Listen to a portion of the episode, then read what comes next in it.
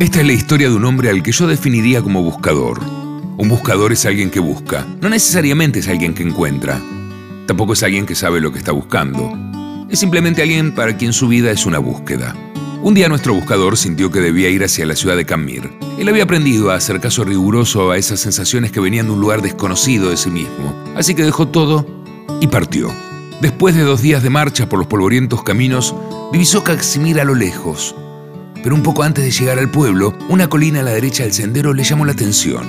Estaba tapizada de un verde maravilloso y había un montón de árboles, pájaros y flores encantadoras. Estaba rodeada por completo por una especie de valla pequeña de madera lustrada y una portezuela de bronce lo invitaba a entrar. De pronto sintió que olvidaba el pueblo y sucumbió ante la tentación de descansar por un momento en ese lugar. El buscador traspasó el portal y empezó a caminar lentamente entre las piedras blancas que estaban distribuidas como por azar entre los árboles. Dejó que sus ojos, que eran los de un buscador, pasearan por el lugar. Y quizás por eso descubrió, sobre una de las piedras, aquella inscripción.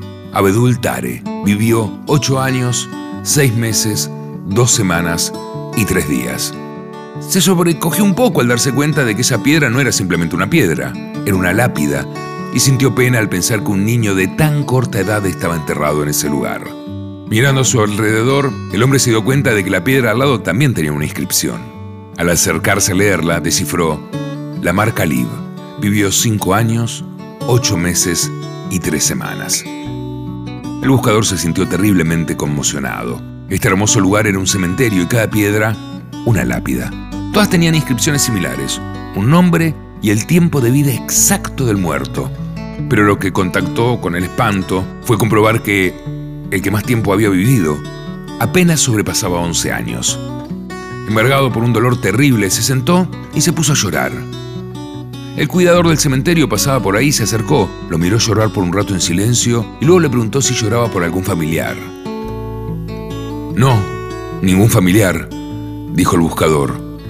Pero ¿qué pasa con este pueblo? ¿Qué cosa tan terrible hay en esta ciudad? ¿Por qué tantos niños muertos enterrados en este lugar? ¿Cuál es la horrible maldición que pesa sobre esta gente que lo ha obligado a construir un cementerio de niños?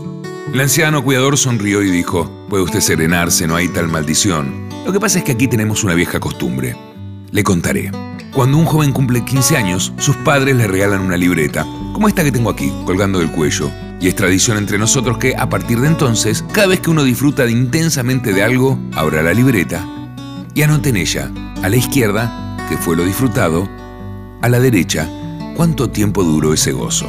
¿Conoció a su novia y se enamoró de ella? ¿Cuánto tiempo duró esa pasión enorme y el placer de conocerla? ¿Una semana?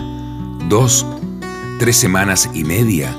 Y después, la emoción del primer beso. ¿Cuánto duró? ¿El minuto y medio del beso? ¿Dos días? ¿Una semana?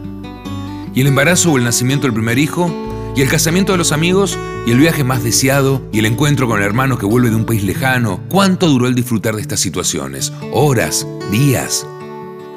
Así vamos anotando en la libreta cada momento, cada gozo, cada sentimiento pleno e intenso. Y cuando alguien se muere, es nuestra costumbre abrir su libreta y sumar el tiempo de lo disfrutado, para escribirlo sobre su tumba.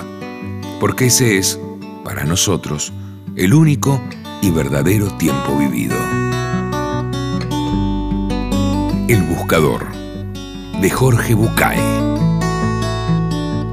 Maldición, va a ser un relato hermoso.